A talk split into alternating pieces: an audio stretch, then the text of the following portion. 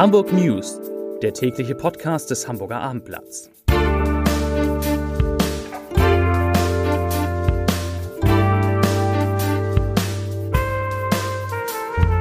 Moin, mein Name ist Lars Heider und heute geht es um den Überfall auf ein Juweliergeschäft in der Hamburger Innenstadt. Weitere Themen wie sich die Lage der Notaufnahmen an Hamburgs Krankenhäusern entspannen soll, wie teuer Falschparken im nächsten Jahr in Hamburg werden kann und wieso der Oktober für die Tourismusbetriebe in der Stadt ein ganz besonderer Monat war. Dazu gleich mehr. Zunächst aber wie immer die Top 3, die drei meistgelesenen Themen und Texte auf Abendblatt.de. Auf Platz 3.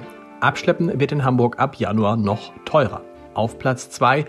Uhren für Millionen geraubt. Polizei sucht Zeugen. Und auf Platz 1. Hacker greifen Hamburger Friedhöfe an mit erheblichen Konsequenzen. Das waren, das sind die Top 3 auf abendblatt.de.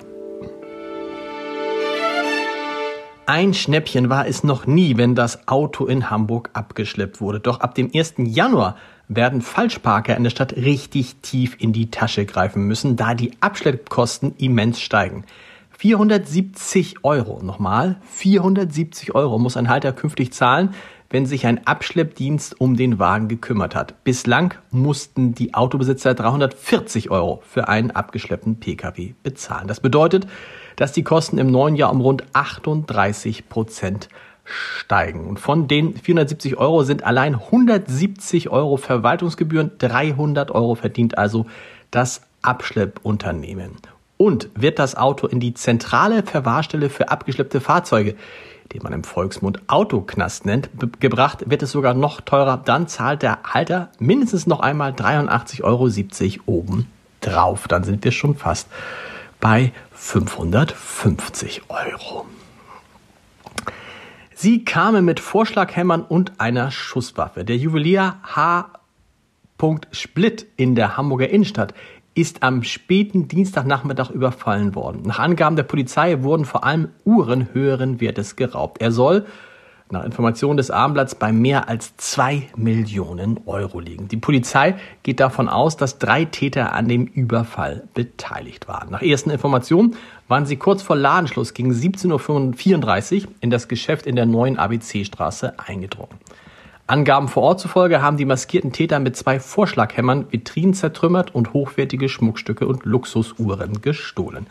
Einer der Täter hatte bei dem Überfall eine Schusswaffe bei sich, mit der er einen 33 Jahre alten Verkäufer im Geschäft bedrohte, während die beiden Komplizen den Schmuck aus Vitrinen und Schaufenstern nahmen. Es gebe Hinweise darauf, dass die Täter über ABC-Straße und Fuhlentwiete in Richtung des Axel-Springer-Platzes und des S-Bahnhofs Stadthausbrücke geflüchtet sind und zeitweise sollen sie eventuell E-Scooter benutzt haben.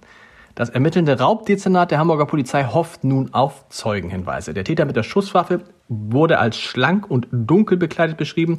Unter anderem soll er eine schwarze Mütze und eine dunkle Downjacke getragen haben. Die beiden Komplizen sollen ebenfalls mit schwarzen Downjacken bekleidet gewesen sein und wurden auch als sehr schlank beschrieben. Hinweise nimmt die Polizei unter Telefon 040 4286 56789 4286 56789 und in allen Dienststellen entgegen. Die Notaufnahmen der Hamburger Krankenhäuser werden verstärkt, die Öffnungszeiten der Notfallpraxen zur der Kassenärztlichen Vereinigung ausgeweitet. Das ist das Ergebnis der innerhalb wenige Tage einberufenen Taskforce bei der neuen Sozial- und Gesundheitssenatorin Melanie Schlotzhauer. Sie sagte, die Lageeinschätzung sei mit allen Beteiligten gemeinsam erfolgt, also mit den Krankenhäusern genauso wie mit den Notfallpraxen. Aus der Erklärung ihrer Behörde war herauszuhören, dass der verbal eskalierte Streit zwischen dem Krankenhausbetreiber Asklepios und den Kassenärzten über die richtigen Maßnahmen angesichts der überfüllten Notaufnahmen, der Grippewelle und des RS RS-Virus sowie der anhaltenden Infektionsdynamik beim Coronavirus offenbar zunächst ausgeblendet wurde. Weidstraße, immer wieder Weidstraße. Heute Mittag hat erneut ein Senior in der Ottmarscher Einkaufsstraße einen schweren Unfall verursacht. Nach ersten Informationen verlor der ältere Mann gegen 13.15 Uhr die Kontrolle über seinen BMW, fuhr über den Gehweg, fuhr einen Poller um und kam erst mitten in der Außenbestuhlung eines Cafés zum Stehen. Offenbar nur durch einen glücklichen Zufall und vielleicht, weil es ein bisschen kalt war, wurden dort keine Personen verletzt. Auch der Unfallfahrer ist laut Polizei wohl auf. Wie es zu dem Unfall gekommen ist, ist noch unklar. Mehr dazu demnächst auf abendblatt.de.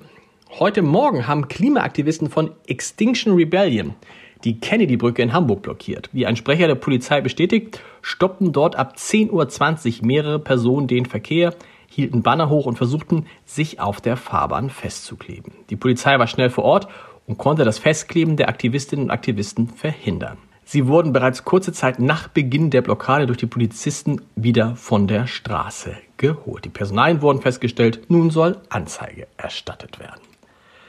Im Oktober haben erneut mehr Übernachtungsgäste Hamburg besucht. Auch die Zahl der Übernachtungen stieg im Vergleich zum Vorjahresmonat, also zum Monat Oktober 2022. Das teilte das Statistikamt Nord heute mit. Die Zahl der Gäste legte demnach um 21,7 Prozent auf 675.000 zu und die Zahl der Übernachtungen um 18,3 Prozent auf 1,48 Millionen.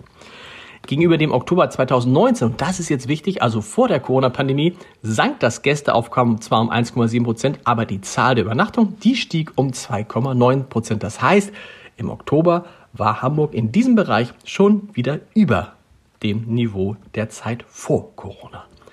Zum Podcast-Tipp des Tages. Sie ist die jüngste Abgeordnete im Deutschen Bundestag. In der neuen Folge des Scholz-Updates vergibt Emilia Fester von den Grünen unter anderem Noten für die Kommunikation des Bundeskanzlers sowie von Außenministerin Annalena Baerbock, Finanzminister Christian Lindner und Wirtschaftsminister Robert Habeck. Und ich kann sagen, von 1 bis 4 ist alles dabei.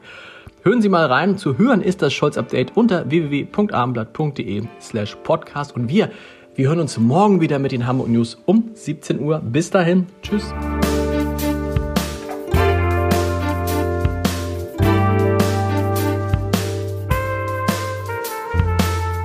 Weitere Podcasts vom Hamburger Abendblatt finden Sie auf abendblatt.de slash podcast.